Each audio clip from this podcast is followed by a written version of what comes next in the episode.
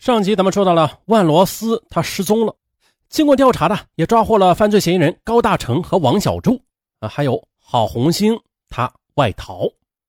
根据交代啊，警方去找尸体，可是这意外发生了，万罗斯的尸体他没了啊，找不到了，这就给警方带来难题了，找不到尸体，这案件就无法认定。可是呢，万罗斯的尸体他会被藏到哪儿去了？因为当时只有三个人在场，并且当下郝红星在逃，那么很可能尸体的失踪就与郝红星有很大的关系。而说到郝红星这个人，不管民警还是犯罪嫌疑人吧，对他都是印象颇深。郝红星当年是四十二岁，十六岁时父亲因车祸去世了，啊，缺乏管教的他呀，便开始混迹江湖，开过饭店，设过赌局，放过高利贷，也曾经因为口角将人给砍伤，坐牢四年。还没完，为了帮人出气，非法囚禁他人，又被判刑一年半。就这样呢，有了前科的他，在当地人眼中那是越来的越心狠手辣。他饲养了藏獒，还有青狼等恶犬多条，放狠话经常会说啊，谁不服就灭了他的全家，弄死他，拉出去喂狗啊，性格特别的暴躁。那么郝红星在犯案之后，他到底去了哪儿啊？据其母亲说，儿子平时就很少回家的，跟儿媳的关系也不太好，那谁也管不了他。自己家是本地人，亲戚朋友啊大多都是在本地的。对于郝红星跑哪去了都不知道，啊，郝红星不知去向。民警于是开始调查郝红星的社会关系，你看能否发现那么一点线索啊？哎，很快的，民警就注意到一个情况，说啊是在二零一一年十二月初的。和郝红星同村的一个好朋友突然离家出走了，那个人叫杨延龙，是郝红星的发小。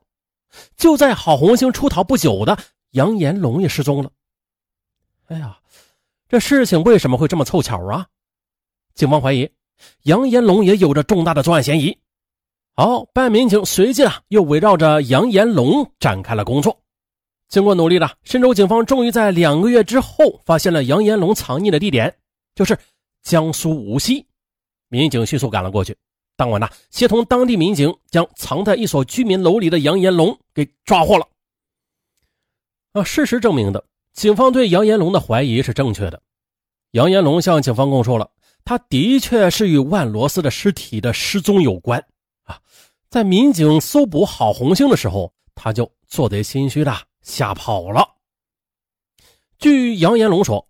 二零一一年十一月十五日下午的，也就是郝红星等三人拘禁殴打万罗斯的那天，杨延龙便接到了郝红星的电话，啊，让去村边的杨树林，嗯，挖一个一米深左右的坑。杨问及挖坑用途，郝红星当时啊未做解释。当晚十一点左右的，郝红星带领杨延龙便来到了村西的北坟地，这才告知啊，他帮忙埋个人。二人将尸体挖出来，然后又拖拽至杨树林的坑中，随后的又在尸体上覆盖着玉米杆和树叶，又泼上了提前准备好的燃油，纵火焚烧。杨延龙说：“当天晚上呢，地里就他们两个人，郝红星就这样指使着他干这干那的，还什么都不让他问，真是把他吓得够呛。可是这还没完呢。”就在他们在坑里点起火之后的郝红星的一个更加意外的举动，更是吓得杨延龙魂飞天外呀！只见呢，郝红星不知道从哪里又拿出一支半自动步枪，冲着尸体啪啪的就开了两枪。哎呀，杨延龙顿时就吓得瘫软在地。那听了杨延龙的讲述，那么这万罗斯的尸体的失踪之谜似乎啊就可以解开了。于是民警便带着杨延龙对现场又进行了指认。第二次埋尸的地点是距离第一次埋尸的坟地约一公里之遥。本以为这次能够挖出尸体了，啊，可是啊，这挖掘结果却又出乎了警方的预料。坑里依然是空无一人，只有一些被焚烧完留下的被单、鞋子碎片之类的东西。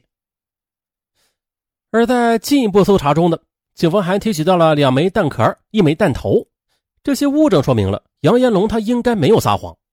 但是最关键的证据，这尸体他又哪儿去了？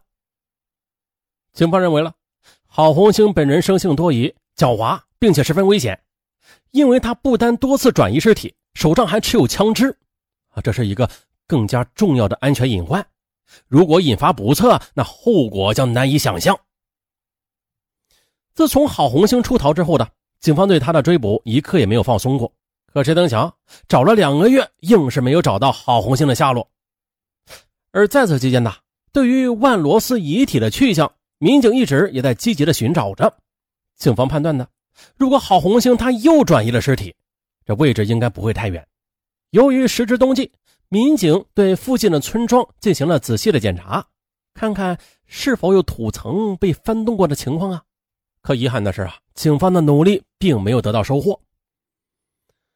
啊，重要的嫌疑人没有被抓住，而被害人的尸体也没有下落。深州警方承受了前所未有的压力，而更让民警感到焦虑的是，根据疑案从无的原则，没有关键证据，案件将无法进入起诉和审判阶段的。如果真的是这样，那么呢，先前的被陆续的抓捕的三人也只能改变对其的强制措施，改为取保候审。这几年来的深州警方先后二十多次组织民警远赴外地展开摸排布控。同时又千方百计的寻找被害人的下落，尽管付出了很多心血吧，但是啊，这两方面的工作都没有得到实质性的进展。但是警方依然坚信，只要是狐狸，它总会露出尾巴的。哎，果然的，就在二零一六年的四月，案件终于是迎来了转机。二零一六年四月二十四日，河北省石家庄市民警根据举报。在市内的某加油站查获了一辆衡水牌照的汽车，抓获了两名吸毒人员，其中一人叫杨刚，是河北衡水市下辖的深州市的村民。与杨刚同行的还有另外一名男子，那个人向民警出示了一张河南籍的身份证，但是呢，经过民警查验之后发现，哎，是假的啊！此地无银三百两了，是吧？于是呢，这名男子便引起了民警的注意，最终呢。那名男子也瞒不下去了，他向民警交代了，他呀也是河北省衡水市深州市的村民，名字叫郝红星。石家庄警方对这个名字一查询，就发现了，哇，他是一个五年前就被网上通缉的犯罪嫌疑人。于是呢，立即呢与衡水深州市的警方取得了联系。听到郝红星落网的消息之后，衡水深州警方大为振奋啊。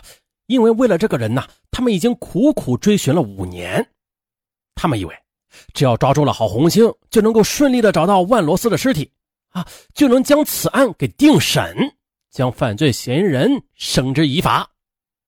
这话咱们再说回来，那这次的郝红星与杨刚在一起，在车上被抓获了，他们是要去做什么呀？杨刚说了，他也是郝红星的发小。最近，郝红星与他取得了联系，说是想悄悄的回家看看。那结果，杨刚要去石家庄办点事儿，之后他们准备一起返回深州家里。还不料的，在石家庄被警方给抓获了。随后呢，民警将郝红星押解带回。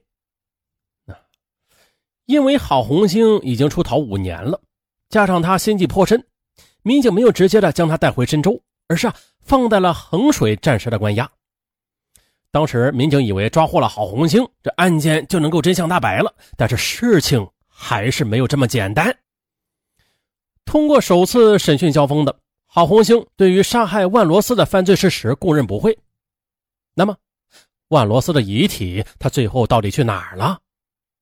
郝红星说了：“啊，的确啊，是他将尸体再次转移了。那具体地方他也不知道。帮助他转移的是他的一个朋友，名字叫李铁。”好吗？又出来一个。可是啊，民警对这个叫李铁的人了解后发现，哎呀，这李铁已经在五年前因为车祸去世了。在和郝红星初步的接触之后呢，警方意识到了问题的严重性了。对于郝红星的狡诈，民警是有了切身的体会。郝红星找了一个已经死了的人来说事儿，这分明啊是想把事情都推到他的身上，因为他知道。只要没有尸体，警方就无法定审此案。警方决定了，衡水市公安局和深州公安局两地公安机关抽调经验丰富的精干力量啊，组成了近十人的审讯小组，专攻此案。在郝红星落网之后的二十多天里，审讯小组采取了暂时冷却郝红星，又加强外围取证的策略。一方面呢，暂时不接触郝红星，紧锣密鼓的制定审讯方案，静观犯罪嫌疑人的心理变化啊，等待最佳时机，一举攻破此案；而另一方面，全力的排查证据，争取再找到新的线索。就这呢。经过审讯小组的六次制定、商讨、推翻重来，又在反复的推敲中，一套极为严谨的审讯方案呈现在众人面前。同时，专案组又兵分几路强行排查啊，固定相关的证据。还有就是，先前已经被取保候审的王小柱、高大成又被警方再次的控制了。随后呢，郝红星藏匿于亲戚家的五六式半自动步枪和二十六发子弹也被缴获。同时呢。民警对吸毒而被抓获的杨刚也进行了仔细的询问。哎，杨刚提供了一条非常重要的线索。据杨刚说了，在石家庄和郝红星分开时，郝红星曾经对他说过：“请转告另外一个叫东东的朋友一句话，帮他把狗给喂好了。”那么，郝红星他为什么会说这句话呢？于是，民警决定去找一找放在东东家的那条狗。但是呢？当民警试图寻找东东的时候，啊，却发现东东不见了，而东东的失踪却更加的令民警感到异常了，因为呢，他很有可能与万罗斯尸体被转移有关。东东啊，他极有可能是知情者或者是参与者。不过呢，这东东虽然没有找到，但是民警他们认为他们各方面掌握的证据已经较为扎实了，啊，于是啊，决定开始与郝红星正面接触。民警根据方案设计，默默的配合，层层推进，一步步的展开审讯。审讯中，民警看似不经意的将问题引到东东身上。当听到东东这个名字时，郝红星神情突然的就变得有些不自然呢。哎，有戏！最终的，在民警大量的证据面前的郝红星的心理防线终于的被击破。那下面啊，咱们就把这个事情的来龙去脉从头的再捋一捋。郝红星他是这样交代的：在将万罗斯致死并且掩埋之后的当天晚上，他就找到了同村的朋友杨延龙，在村子里的另外一处地方挖了一个坑，并把万罗斯的尸体又转移到这儿。当时呢，为了震慑杨延龙，他还向坑里开了两枪，啊，这就是他开枪的目的。而在后来呢当警方开始进行调查的时候，郝红星感到这事情不稳妥，于是啊。他又找来了同村的发小东东，帮他再次的把万罗斯的尸体给挖了出来，并且呢埋到了另外一个村子里。郝红星他说的是不是真的？那去找尸体就知道了。于是民警便押着郝红星来到另外一个村子的一片果园里，啊，这里就是郝红星所交代的第二次转移万罗斯尸体的掩埋地点。不过这几年过去了，郝红星记忆中的地形特点已经有所变化了。民警一方面对郝红星进行仔细的询问，同时啊，又找来了村干部以及承包地的村民，详细的了解地块的变动情况。大家反复的查看土地，又不断的分析变动的情况，同时啊，也让郝红星仔细的辨认。可结果呢，郝红星一连提供了几个地方，民警这么一挖，还是没有。这下民警开始起了疑心了，莫非直到现在的郝红星还在使用缓兵之计吗？那这个时候呢，民警决定啊，把郝红星带到一边，他们叫来了挖掘机，开始对几个重点区域进行地毯式的搜索。终于，一日一夜的搜索有了结果，一具被棉被包裹着的尸体被挖掘机给挖了出来。啊，经过 DNA 鉴定，证实了这具遗体正是万罗斯。这五年之后，终于见到了万罗斯遗体的家人们，也终于是能够安心了。而对于深州警方来说，也是长舒了一口气呀！啊，毕竟为了这一刻，他们已经等了太久太久。同样的，对于郝红星来说吧，他自己的心里也终于是踏实了，因为这几年他没有睡过一个好觉。出逃之后的他，辗转山西、陕西、甘肃、四川、湖北等多省份，虽然手里持有网上购买的假身份证吧，但是为了避免警方的追捕，数千公里的逃亡之路。他多数啊是依靠步行来跑路的，啊，这比那个东北二王还厉害，是吧？东北二王是骑自行车。那偶尔坐车也是紧赶乘坐不用车票的出租车。郝红星说了，他与被害人万罗斯其实也没有什么深仇大恨，当时作案呢，呃，主要是由于喝了酒，冲动之下失了手。而此外的吸毒也是郝红星走上歧途的一个重要原因。作案之前呢，郝红星吸毒已经有几年的历史了，他自己就说了，长期吸毒使自己的身心都受到了伤害。有时候吸毒完之后，情绪变得是极不易控制。节目的最后，咱们再强调一下，大家看吧，这毒贩好不是这这瘾君子郝红星他自己就说了，吸毒导致他自己的身心都受到了伤害。